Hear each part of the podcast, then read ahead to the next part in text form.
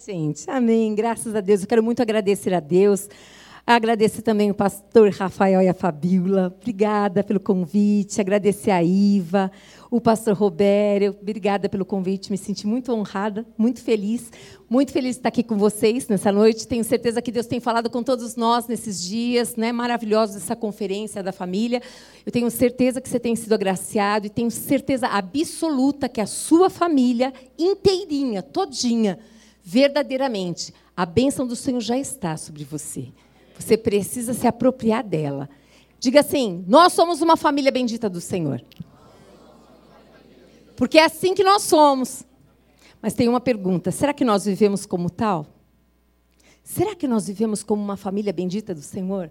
Será que nós vivemos como uma família que ama a Deus acima de todas as coisas? Será que nós nos conseguimos nos ver, nos enxergar como uma família bendita de Deus, que aonde anda, aonde está, a bênção já está sobre mim. E ela não para em mim. Ela é derramada também a outras pessoas. E nessa noite nós queremos falar, dar continuidade a esse tema tão maravilhoso, essa jornada tão maravilhosa. Diga assim, a jornada da bênção. Exatamente, gente, participar de uma jornada onde você é abençoado, quem que não quer isso? Não é? Então, a jornada da bênção, nós, vocês sabem que começou desde sexta-feira, nós estamos caminhando e amanhã se encerra, mas eu quero falar para você uma coisa maravilhosa, que acho que vocês já ouviram. Essa jornada da bênção exatamente veio ao coração, né, falando a respeito da importância da genealogia de Jesus. Diz para quem está perto de você, você sabia que são 42 gerações? Sabia disso?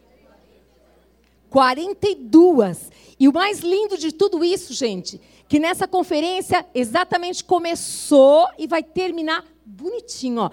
14 começa, ó, 14 gerações de Abraão até Davi, mais 14 de Davi até o exílio, mais 14 do exílio até Jesus. 42 gerações, para que você não esqueça que você faz parte você é abençoada, sua casa é abençoada. Não abra mão disso. Não tem outra coisa. É exatamente isso. E eu quero que você diga para quem está perto de você: a jornada da bênção, dentro das gerações, você faz parte. Uhum. Você entendeu que você faz parte? Você entendeu que você é uma família bendita de Deus? Que você não é qualquer família, que Deus conta com você, com a sua família, para que a glória dele seja vista nessa terra. Assim como nós somos abençoados, o Senhor conta conosco com a nossa vida para que outros possam também ser. E nós precisamos acreditar, nós temos que ser os primeiros a acreditarem a respeito disso. E eu queria que agora você compartilhasse com quem está perto de você, dizendo assim: uma casa de muitas famílias. Essa noite nós vamos falar sobre isso sobre essa casa de muitas famílias. Essa casa é a igreja. Só que eu e você somos também a casa do Senhor. E nós habitamos nesta igreja e o Senhor habita em nós. Então, pense, pense como esta igreja pode trazer a glória de Deus sobre este bairro, sobre esta cidade, sobre este país e sobre aonde nós formos, porque a presença de Deus está conosco. Amém? Eu queria muito falar para você, deixar aberto aí no livro de Ageu, capítulo 1. Deixa abertinho aí, são dois capítulos apenas, eu quero que você deixe aberto. Enquanto você está abrindo, eu quero declarar essa palavra de Mateus, capítulo 1, verso 12, que diz assim: Depois do exílio na Babilônia, Jeconias gerou a Salatiel e Salatiel a Zorobabel. E nós vamos falar daqui a pouquinho sobre isso. Eu quero que você deixe aberto em Ageu, capítulo 1. Senhor, nós sabemos que tu estás aqui. E sabemos, Deus, que a tua palavra, Senhor amado, é como semente. E o coração do teu povo é como uma terra fértil. E essa palavra, Senhor, ela virá ao encontro do coração dos teus filhos, ela vai germinar ela vai dar fruto e mais fruto, e fruto que prospera, Senhor. Nós profetizamos, Pai amado, que neste lugar, e naqueles que estão nos ouvindo ou que nos ouvirão, Pai amado, que verdadeiramente são famílias benditas do Senhor, Pai. Que aonde andarem, que aonde estiverem, serão como sinal e maravilha de Deus nesta terra, em nome de Jesus. Amém? Aleluia. Graças a Deus por isso. Abriram aí comigo? Ageu capítulo 1. No verso 2 diz assim: Assim fala o Senhor dos exércitos. Este povo diz: Não veio ainda o tempo, o tempo em que a casa do Senhor deve ser edificada. Eu quero que você saiba que aqui quem está falando é o profeta Ageu, mas a mensagem não é dele. A mensagem vem de Deus. Eu quero que você preste atenção que quando um profeta, quando você vê aqui escrito profeta de Deus, eu quero que você saiba que a mensagem que vem é de Deus. Ele apenas é a boca do Senhor transmitindo essa palavra. E ali, no livro de Esdras ainda, Esdras, capítulo 4, no verso 24, diz assim: Cessou, pois, a obra da casa de Deus, a qual estava em Jerusalém, e isso até ao segundo ano do reinado de Dario, rei da Pérsia. Como assim? Não estou entendendo. Eu quero que você preste atenção. Alguém pode deter a obra de Deus? Não. Às vezes, quando você olha para uma situação da tua vida ou para aquela promessa que Deus prometeu para você e para sua família, até parece, até parece que ela não vai acontecer. Mas ninguém pode deter. Existe um tempo, existe um prazo, existe um tempo determinado pelo Senhor. Os planos de Deus nunca serão frustrados. E aqui não foi diferente, mas existe um tempo. Existe um tempo para essa casa ser edificada e restaurada. Eu não sei que tempo que foi que Deus te chamou. Que Deus te chamou para perto dele, mas eu quero que você saiba que muitos gostariam de estar no seu lugar. Muitos gostariam de ter a fé que você tem, mas eles não têm. Eles até se esforçam para acreditar que existe esse Deus que você fala, e muitos que gostariam mesmo, de verdade, de acreditar nesse Deus que você que você fala, mas eles não conseguem. Mas eu quero, quero que você Saiba que Deus quer usar a sua vida para que você possa encher o coração daquela pessoa de fé e de esperança. E que você seja aquela pessoa que vai gerar essa pessoa no espírito. E que você vai conseguir ver ela e toda a sua casa servindo a Deus. Deus pode contar com você? Amém? Amém? Aleluia.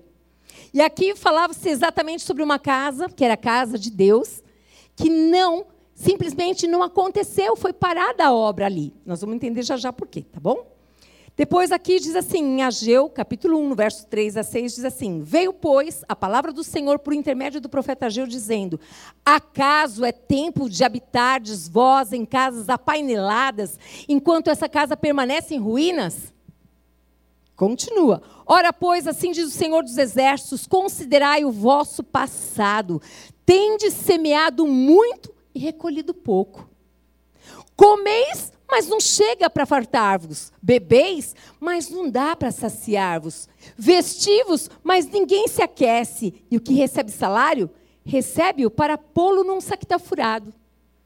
Será que alguém aqui conhece algo parecido? Que parece que você ganha, ganha, ganha e o dinheiro vai embora. Você tem roupa, mas sempre está faltando. Você tem comida, mas sempre está faltando. Existe um coração que é insaciável, um coração que sempre quer mais e mais e mais e mais. E aqui esse povo não era diferente. Nós sabemos muito bem que existe dentro de nós um desejo muito grande, e aqui até a gente chegar naquele ponto que o apóstolo Paulo disse assim: Olha, eu aprendi a estar contente com pouco e com muito. Esse espírito de contentamento é o que nós devemos buscar. Mas aqui esse povo não estava satisfeito, não estava vivendo ainda isso. Pelo contrário. E Ageu, ele foi levantado num período muito difícil. Ele foi levantado como um profeta não para falar para o povo aquilo que o povo gostaria de ouvir, mas foi levantado para falar ao povo que eles precisavam ouvir. E quando um amigo seu fala para você o que você precisa ouvir, esse é o seu amigo, de verdade. Aqueles que passam a mãozinha sobre você, eu quero dizer para você, ora por ele, ora por ela. Talvez tenham medo de perder você. Talvez tenham medo de perder a sua amizade se eles falarem que você precisa escutar. Mas o verdadeiro amigo, aquele que tem compromisso, o verdadeiro profeta que tem compromisso com Deus, ele fala o que ele ouve da parte de Deus. Porque ele teme a Deus. Amém? Então, aqui, gente, eu quero que vocês saibam que o povo estava voltando do cativeiro 70 anos preso. Estavam lá, numa situação que não precisavam estar. E aí você fala assim: com certeza eles vão voltar diferentes, com certeza eles voltarão dando valor a tudo e a todos, e a todas as coisas, o coração vai estar quebrantado. Não foi assim que nós pensamos a respeito da pandemia? Foi. Foi. Pense sobre isso. Pense como você era antes, pense como você é hoje. Pense se você melhorou, pense se você piorou. Pense como você está. Pense a respeito do seu coração. Primeiro nós temos que pensar em nós, depois nós pensamos no contexto da nossa família. Pense a respeito do teu relacionamento com Deus, porque nós precisamos viver uma vida que agrade o coração de Deus. E esse povo que conhecia Deus foi lá para o cativeiro. Era isso que Deus tinha para eles? Será que tem algumas coisas que a gente passa por nossa conta, mas que não estava no plano de Deus? Pense sobre essa situação. E aqui, exatamente esse povo aqui, né? Ageu é levantado exatamente nesse momento onde o povo está voltando do cativeiro. E é nesse período que nós temos as profecias de Ageu. Pensa, Ageu sendo levantado, falar para o povo: Ei, povo! Não era assim, ó oh, povo, vocês voltaram, que bacana que vocês voltaram, vou dar casa, vou dar o carro, vou dar o trabalho e o dinheiro. Não! Não. O profeta Ageu diz que cada um, cada um deles estava num tempo cuidando só da sua própria casa do seu próprio ventre, só preocupado com si mesmo. E estavam esquecendo da casa do Senhor. Ele foi levantado para admoestar, para falar para o povo. Mas espera aí, quando Deus dá uma palavra assim para chamar atenção, é amor, gente. O Deus que ama, o Deus que quer o melhor para nós. Porque o pai que ama os seus filhos corrige os seus filhos. Ele não quer que os seus filhos passem por aquilo que, que você passou, que eu passei. Você quer? Não. E aqui, Ageu ele foi levantado para chacoalhar o povo mesmo. Ei, vocês esqueceram, abandonaram a casa, a casa de Deus.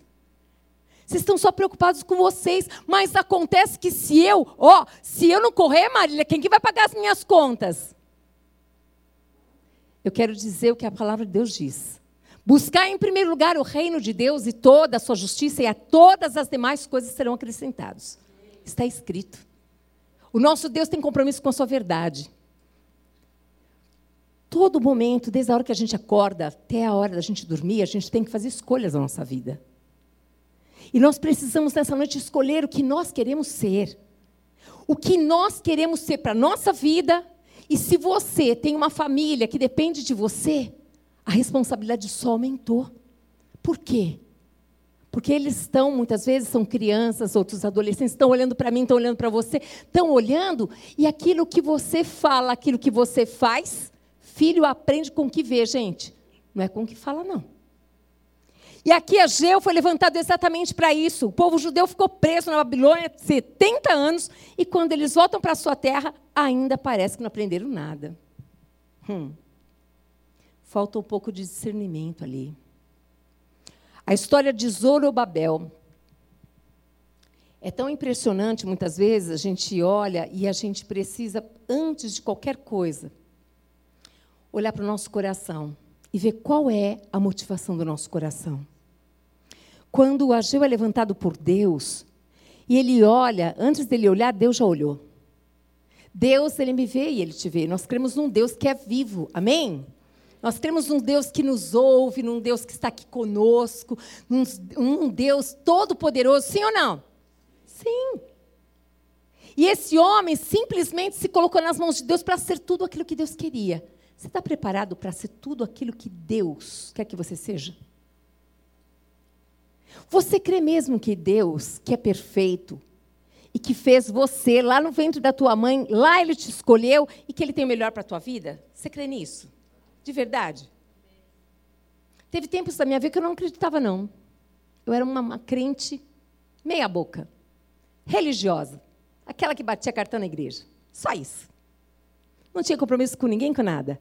Um dia, o pastor Paulo foi colocar uma plaquinha na minha casa. Nós tínhamos, acho que, alguns meses na igreja. E, e assim, eu e minha casa serviremos a Deus. Josué 24, 15. Falei, tira isso daí, porque vão descobrir que eu sou crente. E eu ia lá para a igreja, gente, todo domingo, bonitinha. Que eu queria que os meus filhos fossem criados no temor do Senhor. Eu acho lindo por quê? Porque a Deus ninguém engana. Tem um dia que o Senhor fala, chega, Marília, acabou. E é tão maravilhoso porque Deus não desiste de nós. Deus não desistiu do povo dele, Deus não desistiu da tua casa, da tua vida, da tua família. Não desista de ninguém. Não desista. Se você nessa noite entrou aqui fraco na fé, fala, não, não tem mais jeito mesmo, essa pessoa nunca vai se converter, o meu cônjuge não vai se converter, o meu filho não vai se converter. Mentira. Deus vai injetar fé no teu coração. Você vai enxergar com os olhos da fé. Você vai acreditar que os planos de Deus para a sua família, todos eles vão acontecer. Pode ter certeza nisso, vão acontecer. Agora faz uma aliança com Deus. Se une com Deus. Eu e minha casa serviremos a Deus. Eu e minha casa serviremos a Deus. Pastor Paulo, ele olhava na minha cara e me chamava para orar. E falava, ah, esse homem só pensa nisso, só pensa em orar, só pensa em fazer visita, só pensa em igreja. Quero aquele homem do mundo, eu não quero esse homem, não. Um dia, quem conhece o pastor Paulo, ele pôs o dedo na minha cara e falou assim, um dia, você, você vai me chamar para orar. Você vai me chamar para fazer visita você vai pregar junto comigo. Eu ri muito. O Deus vivo estava lá como está aqui hoje a sua família inteirinha, você precisa acreditar que vai estar aos pés do Senhor. Você não vai mais olhar para as circunstâncias, mas você vai olhar para esse Deus Todo-Poderoso. Esse Deus de misericórdia, esse Deus aqui que olhou para esse povo, que o conhecia. Ele não desistiu. Ele mandou um profeta lá. Deus pode mandar quem Ele quiser, amados, na hora que Ele quiser e como Ele quiser. Basta você crer, você vai ver a glória de Deus na sua casa, na sua família. Amém? Porque Deus faz, amém? Graças a Deus por isso. Deus é maravilhoso. E é tão tremendo, gente, que a gente olha e a gente vê que esse Deus de misericórdia, Ele nos dá a oportunidade de todo dia a gente poder recomeçar.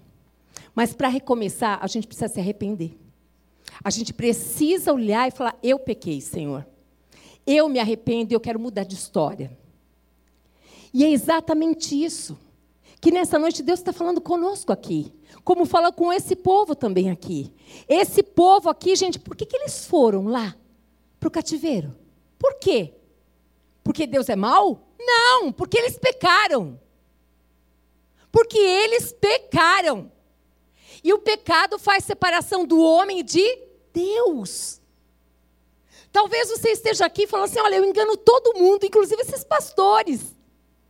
E eu estou feliz que você está aqui, porque nesta noite você vai ter um encontro com Deus.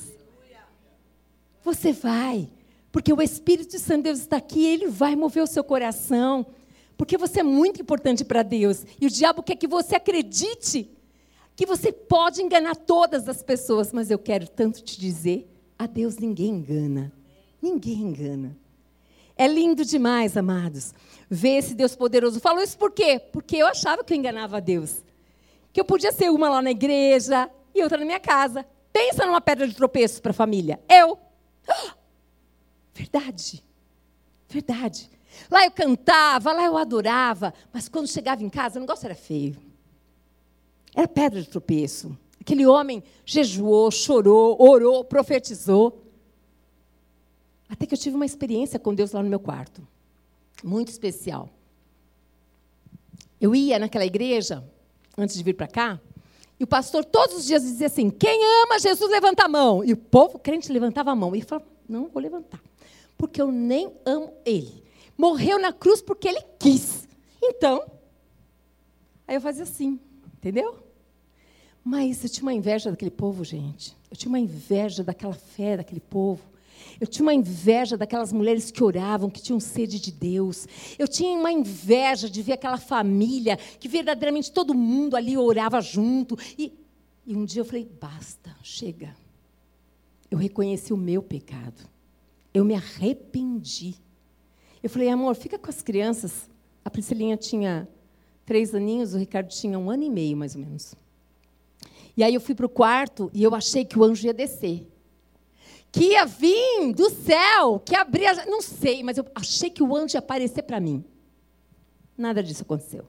Foi uma poça d'água bem grande. Aqui aconteceu. Aqui mudou a história. Aqui mudou o meu coração. Na hora que eu me arrependi dos meus pecados, Deus foi lá e falou: agora sim, filha. E aqui não foi diferente com esse povo. E não vai ser diferente com você. Não vai. Os pecados da própria família é que paralisam o seu crescimento. Quais são os pecados que estão na sua família? O que é que tem impedido da tua família crescer? O que é que tem paralisado de você viver as promessas de Deus na tua vida, na tua casa, na tua família? O que é que tem impedido você viver a vida abundante que Deus tem para todo aquele que crê nele? O quê? O que está paralisando de você experimentar dessa boa, perfeita e agradável vontade de Deus? Porque este povo, povo escolhido de Deus, povo separado por Deus, foi lá para o cativeiro. Por quê? Porque eles escolheram pecar. Por isso. Todas as nossas atitudes, sejam boas ou más, têm consequências, sim ou não? Boas ou ruins. E os pecados da própria família paralisaram. Pai omisso, não faz isso não. A omissão de um pai, ela traz problemas gravíssimos na família. Está me faltando coragem. Pede para Deus coragem. Pede ousadia para tomar o teu lugar na família, pai. A sua esposa, que é você, homem, dizendo para ela: vem cá, amor, eu quero cuidar de você, eu quero te proteger. Não se veja assim, então, você pode chorar, você pode, você é filho de Deus, amado, abençoado, mas eu também quero dizer que você pode contar com Deus para ser o homem que Deus quer que você seja na sua casa. Ele te chamou, ele te escolheu, ele te fez homem e verdadeiramente ele põe no teu coração a coragem que você precisa, a sabedoria que você necessita, o amor, a expressão de amor que talvez você nunca teve para dar para os seus filhos. Deus pode, tudo que a gente precisa, gente, Deus tem. Em João capítulo 15 diz que ele é a videira e que nós somos os ramos. E quando diz isso, Sabe o que é esse ramo aqui que tem que ficar grudado ali em Cristo? Todas, são todas as suas necessidades em Cristo Jesus serão supridas. Porque, olha, sabe aquela figura linda que está ali, ó? Aquela palavra que está ali? Imagina, imagina você ser plantado em ribeiros de água. Imagina a palavra que Deus diz que você, a sua folha não vai murchar. E que você, no devido tempo, vai dar fruto tudo que você fizer vai prosperar. Mas você tem que estar onde? Nele. Nele. É nele. E sabe o que é estar nele? É relacionamento com Deus. É o relacionamento, é conversar com esse pai, é ouvir esse pai, é obedecer esse pai, e você vai viver as promessas de Deus. Não há dúvida, gente, se você crê na Bíblia, do começo de Gênesis até Apocalipse, só só você tomar posse, se apropriar dessa palavra. Você pode dar um glória a Deus? Glória a Deus. Amém. Deus é maravilhoso. Filhos, honrem seus pais. Seja quais, for, quais, quais forem as idades deles, honrem os seus pais. Você não conhece meu pai? Meu pai é isso, isso, isso, isso. O Senhor o nosso Deus o conhece. E ele aqui, ele não colocou nenhuma, nenhuma, nenhumazinha assim, ó, situação para dizer assim, ó, nessa situação você desonra seu pai. Não tem, não existe. Como que eu posso honrar? Cheio de dor. Cheio de marcas. Meu pai me abusou, meu pai me largou, meu pai esqueceu de mim. Como que eu posso? No poder do Espírito que habita em você. É neste poder do Espírito que habita em você, que está escrito em Efésios 3,20, é nesse poder que você pode olhar com os olhos do Pai. É nesse poder que você pode perdoar com o perdão de Deus. É nesse poder que você pode dar mais uma milha. É nesse poder que você pode abençoá-lo com toda a sorte de bênçãos em Cristo Jesus. É nesse poder. Isso é uma vida sobrenatural. E o que vai acontecer com você? A Bíblia garante que você, amado, os seus anos serão prolongados nessa terra e tudo te irá bem. Tudo te irá bem. Eu lembro do Cavalcante, ele deu testemunho aqui na igreja, eu achei maravilhoso essa parte que ele disse assim, sabe? Eu nunca me esquecia dessa palavra que dizia assim: olha, é, honra teu pai e tua mãe para que tudo lhe vá bem, para que seus anos se prolonguem na terra. Para que tudo lhe vá bem. É tudo, Senhor. Ele falava, é tudo, Senhor. Então, Senhor, é tudo. Nesse momento eu estou enfermo. Eu quero ser curado, porque eu honrei pai, eu honrei mãe. Há poder na palavra de Deus, gente. Mas nós temos que crer. Nós temos que conhecer, nos apropriar. Nós temos que ser aqueles que amam a palavra de Deus. Nós temos que ser aqueles que Deus pode contar conosco, aonde nós estivermos, que nós vamos viver essa verdade. Mas é no poder do Espírito. É no poder do Espírito. E aqui, mulheres, honrem seu esposo. Seja uma com ele, parceira. A gente usa muito essa palavra hoje, né? Minha parceirinha. Meu parceiro. Honra. Seja ajudadora, idônea. Honre. Contribua com Deus nessa história. Façam diferença. Não andem como o mundo anda. O cristão ele anda na contramão do sistema, gente. Hoje fala-se de tantas coisas, não me interessa. O que me interessa é o que o pai, o que o pai espera de mim. Você sabia que muitas pessoas aí fora, na verdade, elas não querem ser o que elas demonstram ser, mas elas não têm força para dizer não. Elas querem pertencer a grupos. E há grupos que elas são é, verdadeiramente assim, ah, pode chegar, pode vir aqui e, e tem que fazer isso, isso, isso. Ok, elas participaram de um grupo. Mas que tal delas participarem do nosso grupo? Daqueles que creem em Deus. Para isso, nós temos que olhar para essas pessoas como Deus olha com compaixão e com misericórdia. Nós devemos olhar para elas, não que nós somos melhores do que ninguém, mas que nós carregamos a glória de Deus em nós, a presença de Deus está em nós. Então nós não devemos tacar pedra, julgar, achar que nós somos melhores que qualquer pessoa, mas nós devemos olhar: Jesus está comigo e Jesus quer estender as mãos, Jesus está fazendo. É isso. E quando eu faço isso, você pode ter certeza. Quando a gente conta, a gente compartilha testemunhos como esses, ei, muitas vezes familiares teus estão com você, estão vendo que atitude você está tomando. Se é uma atitude parecida com Cristo, que bacana, ele vai aprender. Se não é uma atitude com Cristo, é uma vergonha. Deus, Ele quer. Ele quer que eu e a minha casa sirvamos a Deus. Ele deseja que a sua família seja abençoada. E Ele deseja contar comigo, com você em qualquer lugar. Amém? Aleluia. Eu também quero que você diga assim: eu desejo que eu e a minha casa sejamos submissos à palavra de Deus. Essa conferência ela vai terminar amanhã, mas a palavra de Deus não. Ela vai permanecer. E se vocês tiverem o desejo cada vez maior de experimentar essa palavra de Deus, o que vai acontecer, amados? Vai acontecer algo extraordinário na tua vida. Vai começar dentro de você aqui, olha esse relacionamento com esse Deus que é vivo, esse Deus que é Pai, esse Deus que quer me ensinar a ser uma família bendita do Senhor. E não é só aqui no intelecto, gente, é vida. Família bendita de Deus. É aquela família que aonde ela passa, ela não precisa falar que ela é de Deus, não. Ela é. Ela é. No jeito de ser, nas atitudes com os outros. Ela é família bendita do Senhor. Mas ela precisa primeiro se ver como. Segundo, ela precisa aprender com a palavra de Deus como ser. Porque o Senhor nos ensina através da sua palavra, amém?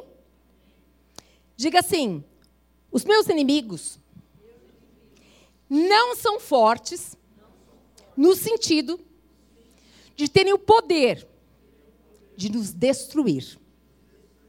Agora eu vou falar bem devagar para você prestar atenção.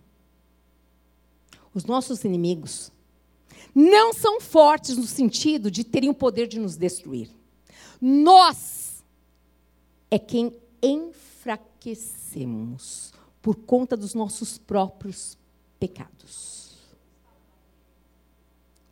Quando nós escolhemos pecar, amados, cada dia nós estamos ficando mais pequenininhos, mais fracos, mais fracos, mais fracos, mais fracos, até chegar ao ponto de que a chama está apagando.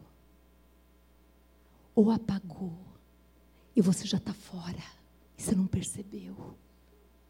Nós precisamos saber que nós temos um inimigo que vai lutar com todas as forças até Jesus voltar para nos destruir e destruir a nossa casa. E nós temos que ser aqueles que vão vigiar. Que vão vigiar em todo o tempo. Que Jesus vai poder olhar para o nosso coração, para a nossa vida. E Ele vai nos dar as estratégias para a gente não desistir, para a gente não abrir mão da família. O inimigo, amados, ele já está derrotado e ele sabe disso. Mas nós precisamos ser aquelas que vão vigiar dobrado para não cair em tentação. Nós precisamos tomar cuidado em todo tempo e toda hora. Que nós precisamos de Deus. Nós precisamos desse Deus Todo-Poderoso que, pela misericórdia de Deus, nos permite acordar todos os dias. Mas para quê? Para trazer a glória de Deus na terra. É para isso. Ele quer ser conhecido através de nós. Amém?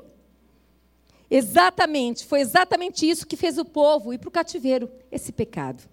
Quando o povo reconhece que foram eles os responsáveis de terem sido levados cativos, eles entendem que são também os responsáveis pelo retorno e pela restauração. Quando eu e você reconhecemos que nós pecamos, nós também vamos ter o entendimento nós vamos compreender que somos os responsáveis pela restauração também. Como? Reconhecendo, dizendo: Deus, eu pequei. E eu sei que o Senhor pode restaurar minha vida. O Senhor pode restaurar minha história. O Senhor pode restaurar todas as coisas. Fui eu, Deus. Não foi o outro. Não foi o outro. Cônjuges, por favor, assumam cada um a sua parte. Assumam. Assumam a responsabilidade com seus filhos. Assumam, às vezes, a omissão, assumam, às vezes, o amor em excesso, assumam as posições que estão trocadas, os papéis que estão fora de lugar, a mulher que manda nessa casa, o marido que não faz nada, o filho que desonra todo mundo. Onde está Deus nisso? Aonde está o nosso Deus nisso? Para de querer se enganar, de colocar uma roupinha bonita para vir para a igreja quebram o pau, estão lá fora quebrando o pau, e daqui a pouco vem e adora o Senhor. Eu digo, dois anos da minha vida eu vivi isso, é a pior coisa que existe. É melhor ser frio ou ser quente, porque morno ele vai vomitar. Está escrito na palavra, não tem negócio. Então, nos arrependamos enquanto ele não veio buscar a sua igreja. Porque se ele vier buscar e nós estivermos completamente fora, amados, se nós nunca cremos com o coração, nós nunca entregamos a vida para Jesus, nós nunca tivemos um novo nascimento, o que vai acontecer? Você já sabe, eu também sei. Diga assim comigo: não é o inimigo que nos vence, nós é que perdemos. A profecia de Ageu Deus pede a Zorobabel que lidere o povo para restaurar a casa de Deus, acima dos interesses pessoais. Deus que pede. Deus vai lá, olha para o coração daquele homem e fala: peraí, posso contar com aquele ali? Então, vou levantar um profeta para falar com ele. Posso contar com o coração do profeta? Ah, já vi tudo. Então, vou usar esse. Diga assim: ó, a minha boca não é minha. Diga assim: os meus ouvidos não são meus. Os meus olhos não são meus. As minhas mãos não são minhas. E os meus pés também não são meus. De quem é então? É dele. É do Senhor. Quem habita em você? Quem? O Espírito Santo de Deus. O Espírito Santo de Deus habita em nós. Nós somos templo e morada do Espírito Santo de Deus. Significa que vou lá na padaria, quem que vai comigo? Ele. Vou lá no banco, quem que vai comigo? Ele. Ah, vou lá visitar o meu amigo lá do rock do passado, lá do maior pagode. Quem que vai comigo? Quem? Ele. Ele vai comigo, não vai, Bel? Mas eu vou lá dançar? Vou lá pular? Não. Mas eu vou lá. Vou falar que eu amo ele. Estou feliz demais. Ó, oh, meu querido, você é muito especial para mim. Cheio, transbordante de Deus. Foi lá, abençoou a vida dele. Depois vai embora. Derrama amor no coração dele. Quem habita em nós é o Senhor. A nossa voz, a nossa boca, a maneira que a gente fala. Hoje, eu quero que você lembre. Quando você sai daqui, você vai pegar o ônibus, o metrô, você vai de carro, não sei como que você vai, mas tem muitas pessoas ao nosso lado. Começa a falar assim: eu quero olhar para as pessoas como o Senhor olha, Pai. Ele não vai olhar a aparência, gente, ele olha o coração. Eu quero começar a enxergar as pessoas como o Senhor enxerga, Senhor. Eu quero, eu desejo isso, Senhor. Eu ainda não consigo fazer, mas eu quero. Eu quero começar a ter experiências assim. Por quê? Porque a gente sabe que a natureza é nossa, é adâmica, é má. Mas ele não, ele é perfeito, ele é bom. O tempo todo Deus é bom. Amém? Aleluia. Vamos lá. Nós sabemos que aqui, domingo à noite, foi ministrado a respeito da construção do santuário, né? cada família particular. E falou-se muito a respeito da responsabilidade de cada um lembrar disso, que nós somos o templo, a morada do Espírito Santo. E se pensa comigo, puxa vida, se na minha casa eu sou um só. Você não é um só, você é você e ele. Ele quem? Deus. Você é maioria. Você é maioria. Não se sinta mais sozinha. A Bel falou aqui de uma campanha legal, né, Bel? Cheia de Deus aí, nunca você vai estar sozinho, porque Ele está com você, Ele prometeu. Aí, lá na tua casa, todo mundo é crente. Todo mundo. Que beleza, que legal. Aí, eu quero que você pense na qualidade desse fruto. Eu quero que você pense exatamente como que vocês vivem. Eu quero que você pense a respeito, lá no seu trabalho, como é que você trata as pessoas? Como que você é? Como é que as pessoas no trabalho, se a gente pegasse esse microfone e fosse fazer uma entrevista lá, o que, que eles diriam a seu respeito? Eles conseguem ver Cristo em você? A sua vizinha consegue ver Cristo em você? Consegue ver Cristo no seu esposo, no seu filho, na sua filha, no seu pai, na sua mãe? Não sei quem que mora com você na sua. E se a gente fizesse uma entrevista com a sogra e com o sogro? Será que eles iam falar assim, e beleza, ó, na hora que nem essa, ou genro que nem esse, não encontro lugar nenhum, não negocio e não devolvo. Será que seria assim? Se não é, pode ser, gente. A gente pode mudar essa história.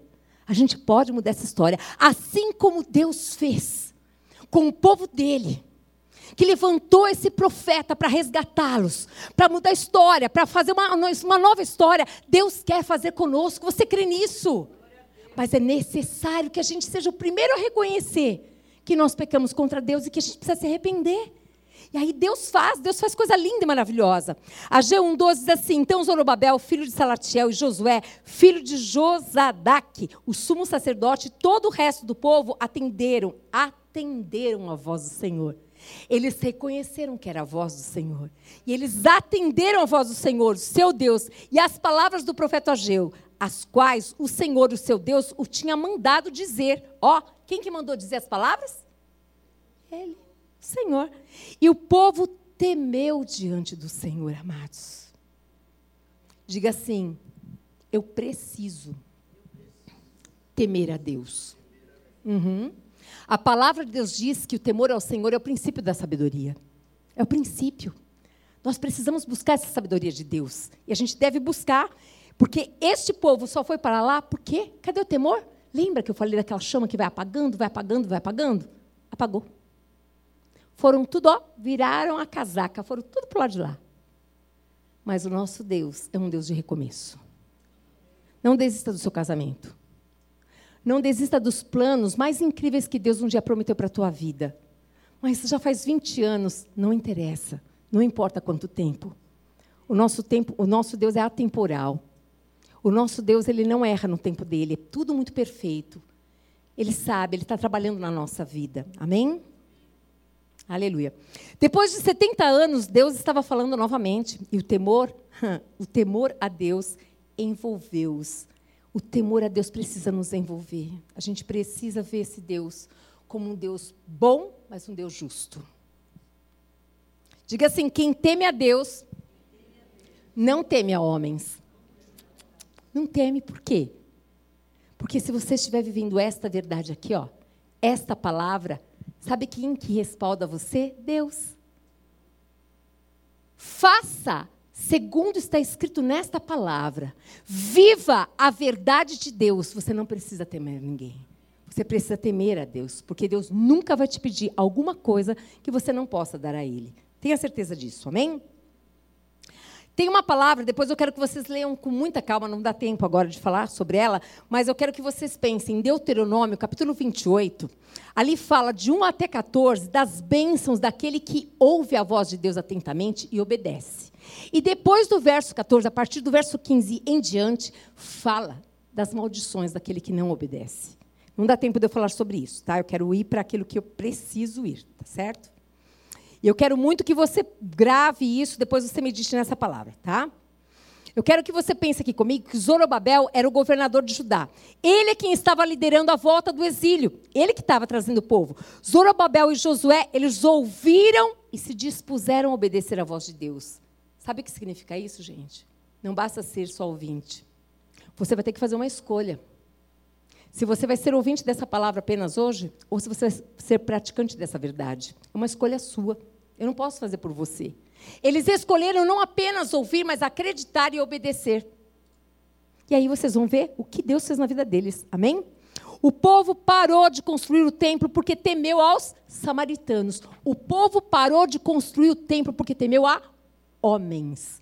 Mas sabe o que, que é? Porque eles olharam e eles não tinham mais dinheiro. Não é porque eles estavam com medo dos samaritanos. Não é porque eles tinham mais armas. Quando eu e você olhamos para as circunstâncias, nós colocamos Deus no bolso.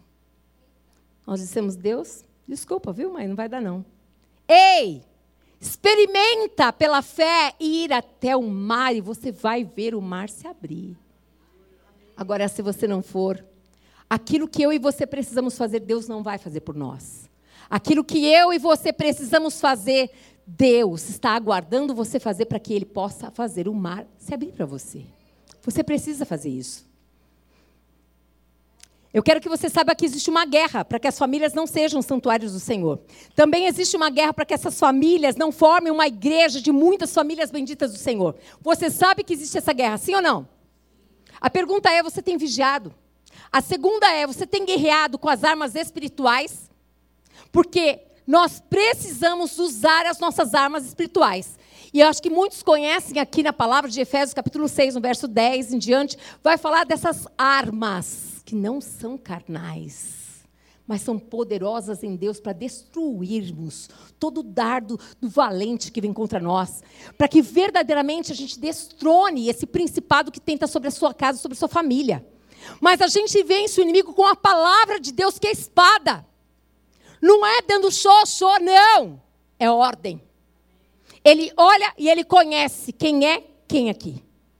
Ele sabe aonde ele pode mexer. Você vai vencer o inimigo da tua vida e da tua família usando a palavra de Deus e falando, está escrito, assim como Jesus ele venceu. Você precisa, eu também preciso. Em Esdras, 2, Esdras 5, verso 2, diz: Então se dispuseram, eles se dispuseram, se disponha. Se disponha a mudar de história, a mudar de vida. Se disponha a crescer. Se disponha a ser uma mulher e um homem cheio, cheio do poder de Deus. Se disponha a viver uma família transformada pelo poder de Deus, uma vida abundante, todas as necessidades supridas. Mas para isso tem um preço, sim. E nós não fomos enganados. É um preço de negar a si mesmo. É um preço de negar a sua vontade para fazer a vontade dele. Por quê? Porque não vivo mais eu, mas Cristo vive em mim. Se Cristo vive em mim, eu pergunto para Ele o que, que Ele quer que eu faça. Quando eu levo um calote, o que, que o Senhor quer que eu faça, Deus? Senhor, quando fala mal de mim, o que, que eu faço? Senhor, o que, que eu faço com essa situação que eu estou passando, Deus? Fala com Ele antes de falar com qualquer pessoa. Dependa de Deus, dependa da palavra de Deus. Volte a jejuar. Volte a orar. Seja cheio do poder de Deus. E você vai trazer a glória de Deus nessa terra, gente. Essa palavra não é para ontem, é para hoje, para amanhã, para depois de amanhã, para todo dia. Efésios, depois você lê também, capítulo 6, no verso 10 a 17, da armadura de Deus. Só vou ler uma partezinha aqui. Diz: quanto mais sede fortalecidos no Senhor e na força do seu poder. Então não é ser fortalecido no outro, é no, nele. É nele. É ficando grudado na videira. É ficando grudado nele, tendo um relacionamento com ele todo dia. Quanto tempo você passa com ele? Qual foi a última vez que você conversou com ele? Qual foi a última vez que você abriu a Bíblia na sua casa para você ler? Qual foi a última vez que você estudou? Qual foi a última vez que você perguntou para ele, você tomou um conselho da parte dele e falou: Senhor, o que, que o senhor pensa disso? Isso é relacionamento com Deus. Isso é ficar firme na, na, na videira mesmo. E aí ele diz assim: se você ficar fortalecido, eu estou resumindo aqui, tá, gente? Para quê? Para que você possa resistir no dia mal e depois de ter vencido tudo, você permanecer inabalável. Venceu o dia mal, mas não acabou a história. Não acabou. Só vai acabar quando Jesus voltar. Eu e você precisamos permanecer inabaláveis. Precisamos de Deus todos os dias da nossa vida. E depois ainda continua no verso 14 e 16 e vai falar exatamente a respeito de cada item da armadura de Deus. E ele fala aqui: tomai também hum, o capacete da salvação e a espada do Espírito, que é a palavra de Deus, com toda, ó, oração e súplica. Palavra, oração e súplica. Súplica é mais do que oração é um clamor, é humilhação, é se colocar diante de Deus e reconhecer que nós não somos nada, mas que Ele é todo poderoso, que nós precisamos dele. É isso que a gente tem que fazer, amados. Aí sim, aí sim, nós com Deus já vencemos, amados. Nós com Deus o mar vai se abrir. Nós com Deus as coisas vão mudar. Não é, ah, eu vou esperar que o outro mude. Não, não, não, não, não. Eu que vou mudar. Sou eu que vou mudar. Primeiro a gente muda, aí depois os outros vão começar a mudar. Deus escolheu você na sua família. Ele conta com você para que você faça o novo acontecer. Para que você comece a tomar uma nova posição. Para que você comece a trazer a glória e todo mundo possa acreditar que existe esse Deus que você fala tanto. Para que todos comecem a ver uma mudança extraordinária na tua vida. A tua mente tem que ser a mente de Cristo. Aquilo que você pensa tem que estar alinhado com a palavra de Deus. E mais do que isso, todo mundo tem que ver na nossa casa, começando lá na nossa casa, na família, que a gente vive essa verdade, que é possível viver. No poder de Deus é. No poder de Deus é. Hum. Diga assim: cada casa será um lugar de adoração. Adorar a Deus é mais do que cantar. Adorar a Deus é mesmo no dia difícil reconhecer que Ele é. Ele é soberano, Ele é todo-poderoso, Ele é glorioso. E ele disse que eu passaria por aflições. Mesmo passando por aflições, ele disse que tem um escape para mim e que ele nunca vai me deixar, que ele nunca vai me abandonar. E aqui o apóstolo Paulo fala depois em Efésios, capítulo 4, verso 1 a 6, ele vai dizer exatamente esse momento onde ele está como prisioneiro de Deus, mas ele roga, ele roga. Mesmo como prisioneiro, ele está rogando a Deus pelos irmãos, pela igreja, pelo corpo, e eu e você. Nós temos orado pela nossa família? Será que Deus olha para nós e vê fé da gente acreditar que Deus pode transformar essa família, gente? Eu tenho certeza que você não veio hoje aqui só porque você veio bater cartão. Não, você não veio. Você veio porque você crê que Deus está aqui. E que Deus toda terça-feira fala com você. E que a sua vida pode ser mudada pelo poder de Deus. Eu tenho certeza disso. Hum. A igreja como uma casa de muitas famílias. Ageu 1,13 diz assim: Então Ageu, o enviado do Senhor, falou ao povo, segundo a mensagem do Senhor, dizendo: Eu sou convosco, diz o Senhor. Ah, queridas. Pensa, Marília, eu sou com você. Fui. É. Agora fui. Todo mundo conhece. Se eu tive uma palavra de Deus, pode falar o que quiser. Já fui. Agora, se eu não tive, não fui. Ah, não, você tem que. Não vou. Mas se ele falar isso, gente, eu viro uma giganta com todas as letras. Por quê? Porque a gente sabe quem é o nosso Deus. Se ele disse, vai, vai. Ele não te deixa na mão. Nunca. Nunca. Nunca. Eu e você sempre podemos contar com Deus desde que a gente viva esta palavra aqui. Amém? Deus maravilhoso, né? Deus é fiel. Ageu 1,14 diz assim: O Senhor, ele despertou o espírito de Zorobabel, filho de Salatiel, governador de Judá, e o espírito de Josué, filho de Josadac, o sumo sacerdote, e o espírito do resto do povo, de todo o povo. Eles vieram e se puseram ao trabalho na casa do Senhor dos Exércitos, o seu Deus. Sabe o que Deus fez nessa noite?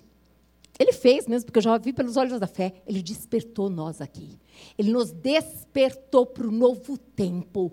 Ele nos despertou para tirarmos os olhos do nosso próprio ventre, das nossas aflições, das nossas coisas, e nós conseguimos abrir os olhos para o reino de Deus, para a casa de Deus, para sermos as mãos de Deus, para sermos a boca de Deus, para sermos o que Deus quer que a gente seja.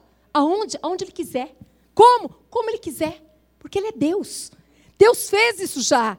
Primeiro, gente, Deus trabalha comigo. Diga assim: primeiro Deus trabalha comigo.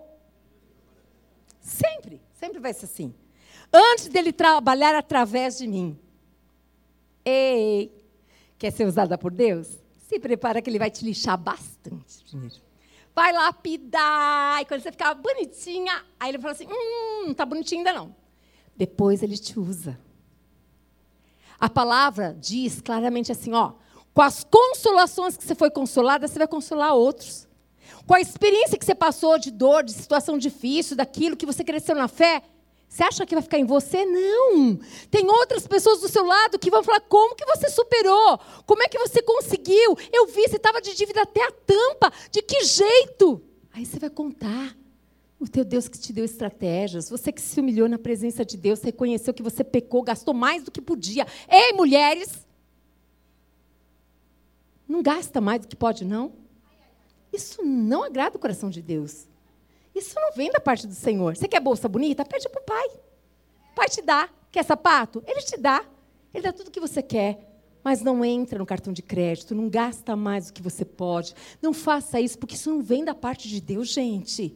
Não fica jogando as contas lá na cruz, não tem nada a ver com isso. Para de ficar fazendo essas coisas feias. Testemunho feio. Acabou de comprar um carro, não tinha nem dinheiro para comprar. Devolve.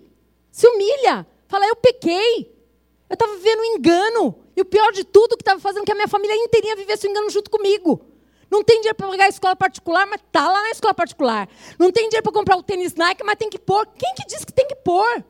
Tem fases na vida da gente, gente. Eu e o pastor Paulo já, ó, começamos assim, pensa numa pessoa bem-sucedida na vida. A gente não tinha Cristo não, mas ele ficou muito doente. Quando voltou, voltamos da lua de mel, perdemos tudo. Por quê? Porque na hora que ele chegou no trabalho, não tinha mais trabalho, gente. Foi mandado embora. Aí fomos fazer chocolate na Praça Lauro Gomes, São Bernardo do Campo. Tem essa coisa linda? Cinco anos de deserto, gente. Aí eu conheci Cristo. Pensa numa pessoa pobre de marré, marré, marré, metida besta. Porque pobre metida besta é a pior desgraça que existe, não é? Não? Rico ainda dá, não dá? Mas pobre metida besta, gente, eu sabia quem eu era. Eu falo assim, Deus, o Senhor é muito lindo. Eu não sei nem te dizer como Deus muda a nossa história. Ele muda. Quando ele vê que a gente verdadeiramente, a gente quer ser mudado, ele muda. Amém? Peraí, aguenta aí que eu já vou acabar. Peraí. Então diz assim: primeiro Deus trabalha comigo antes de trabalhar através de mim. Uhum. Então, presta atenção. Primeiro, nós temos que ter uma vida com Deus. Primeira coisa. Depois, nós podemos fazer para Deus.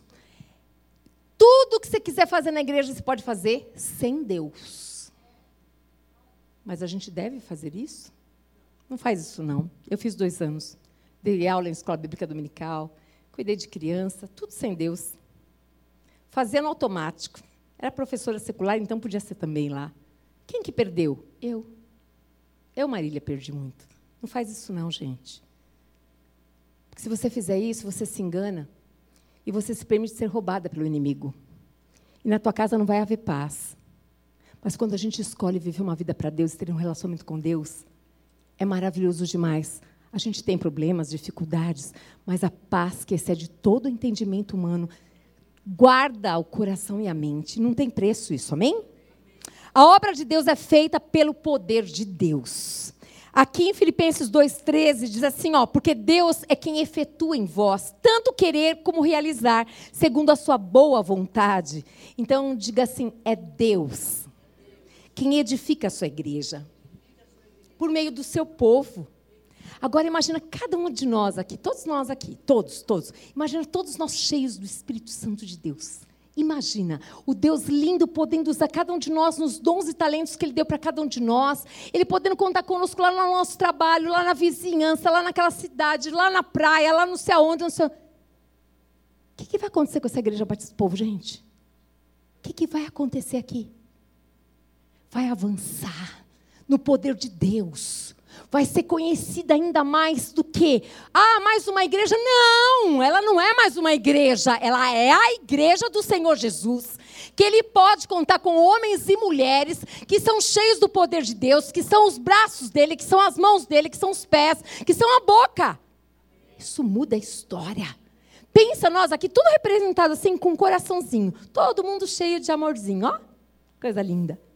Passou qualquer pessoa cheio de amor, lá no trabalho cheio de amor, sempre olhando para as pessoas, não tem nenhum dedinho julgando ninguém. Aqui não tem isso. Não, ah, não, não, não, essa fase já passou. Não tem mais nada de julgamento, a gente se olhou, a gente sabe que a gente não é nada, que ele é tudo. Você olhar para a pessoa, a pessoa fala assim: posso confessar um pecado para você? Aí ela fala aquele pecadão, e você fala assim: estou aqui para te ajudar, vamos lá. Você se arrependeu? Jesus está aqui, querida. Ele disse que ele perdoou seus pecados. Eu estou aqui para te dar suporte, para você começar numa nova história na tua casa. Aí sim, gente, isso é igreja do Senhor Jesus. Isso é igreja que não põe peso, mas ama, abençoa, estende as mãos. É isso. E a minha família? Ah, querida, a palavra garante que todas as tuas necessidades serão supridas em Cristo Jesus. São todas. Você não sabe, eu não sei de nada da tua vida, mas o Deus que conhece sabe. E Ele prometeu. Se você buscar em primeiro lugar Ele, faz a vontade dEle. Você vai experimentar do poder de Deus em todas as áreas da tua vida. Todas, todas, são todas, gente. Todas. Aleluia. Antes, cada um estava cuidando das suas casas, do seu conforto. Depois do profeta Ageu que apareceu lá, ó, o povo começou a tomar jeito. O povo foi despertado. Eles começaram, eles se uniram ali e falaram assim: opa, vamos lá, nós vamos construir essa casa aí, nós vamos mudar essa casa aí. Eles juntos se uniram, gente, nós unidos como? Como que alguém vai vencer, gente? Não tem como. Você na sua casa, unido com seu cônjuge, com seus filhos, quem é que vai vencer, gente? Não tenha medo de falar a verdade. Não abra brechas, não fale mentira, não esconda coisas que você comprou do seu marido escondido. Não faça isso. Homens, não esconda da sua mulher que você gastou a mais naquele carro que você não podia comprar, porque você tinha que mostrar para o seu amigo que você tinha aquele carro. Não faz isso não. Mas deixa Jesus reinar. Pergunta para Jesus, fala para Jesus do seu sonho. Fala dessa viagem que você sonha, fala desse, ah, olha, Senhor, eu sonho com aquilo, Senhor, eu... fala para o teu pai. Experimenta esse relacionamento de perto com Deus. Experimenta Deus ir lá no encontro dos desejos mais profundos do teu coração, Deus te presentear, Deus te honrar, Deus te mover pessoas, falar através de tantas pessoas nessa terra. Experimenta, só se experimenta aquele que crê, gente, aquele que se lança. Quem fica sentado esperando, não é isso que Deus tem. Fé, o que é fé? Fé é algo em movimento, eu ando. Eu dou passos que eu vou acreditar. Vocês saíram de casa porque vocês tiveram fé. Aqui iam chegar aqui, sim ou não? Então, agora deem passos de fé para chegar onde vocês querem chegar com a vida de vocês, com o relacionamento de vocês, com o relacionamento de vocês com Deus, com a família de vocês. Deem passos. A igreja é um corpo e cada membro precisa estar no seu lugar. A igreja é uma casa de muitas famílias. O povo de Deus diz desperta. Assim como aquele profeta, eu tenho certeza que aqui vocês não serão mais os mesmos, porque Deus está despertando esta noite a tua fé que estava parada. Deus vai incendiar o teu coração. Você vai começar a olhar para essa circunstância impossível com o olhar de Deus, com a fé em Deus, desse Deus que cura, desse Deus que sara, desse Deus que transforma, desse Deus que abre porta onde não tem, Deus, Deus que muda a história, que faz algo novo. Sai dessa situação de famílias que não se conversam. Crente, isso não pode acontecer.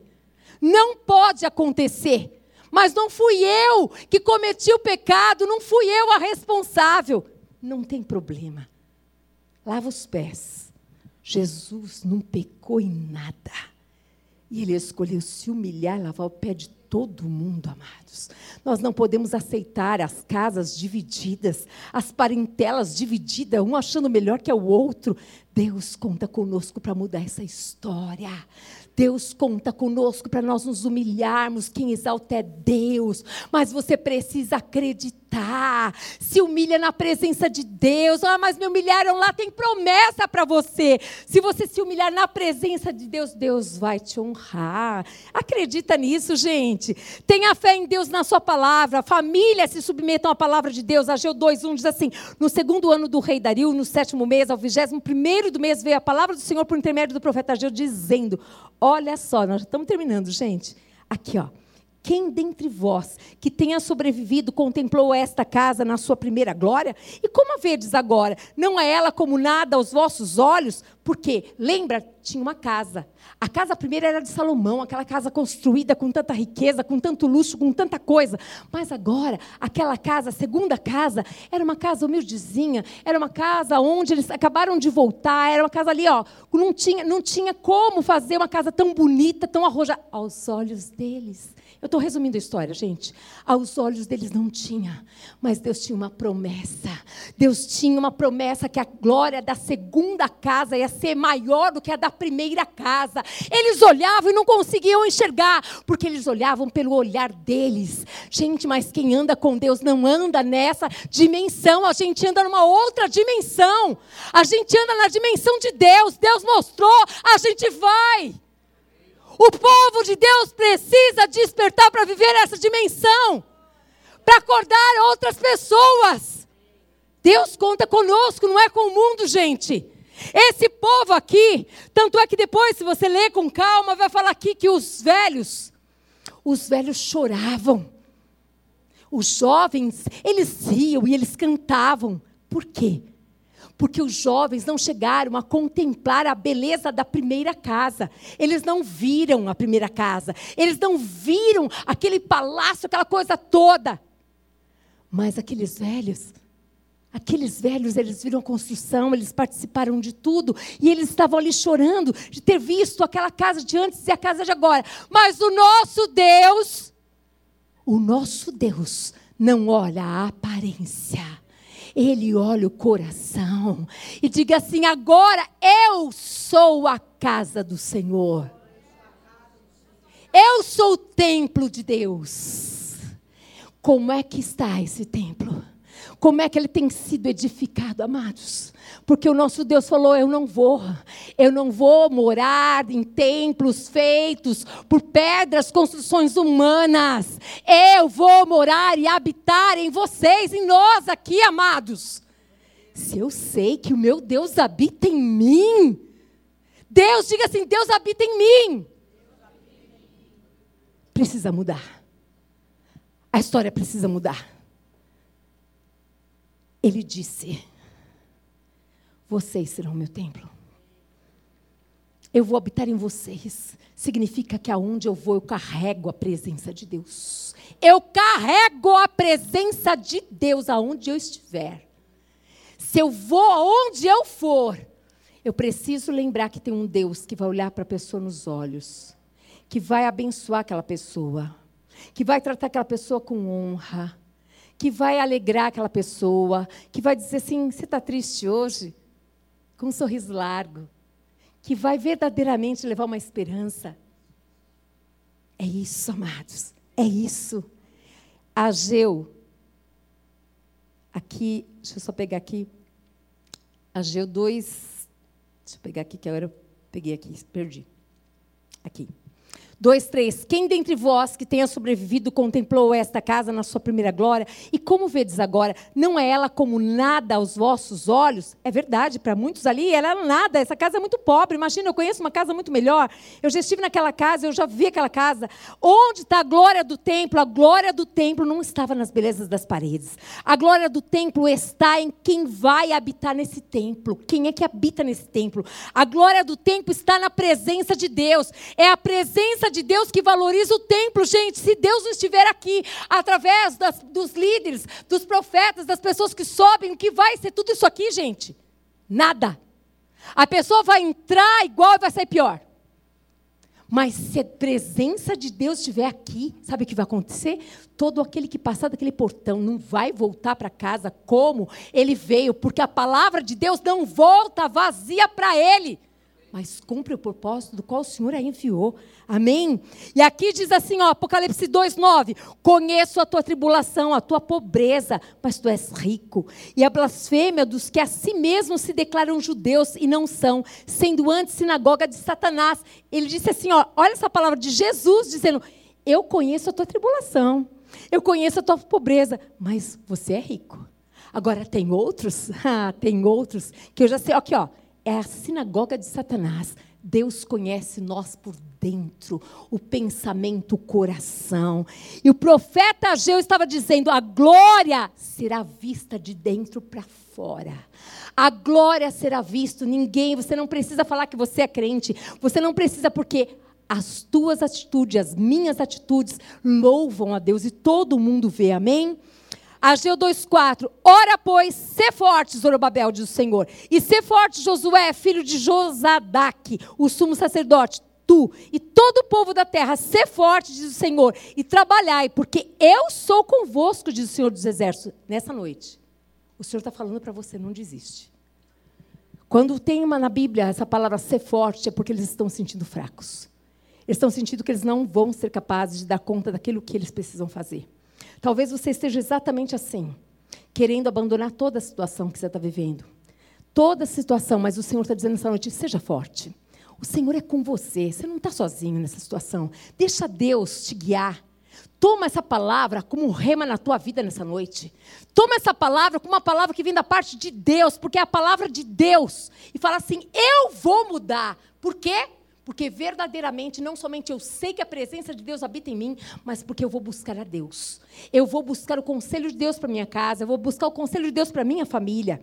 Aqui Deus está encorajando eles, mas também está nos encorajando nessa noite, amém?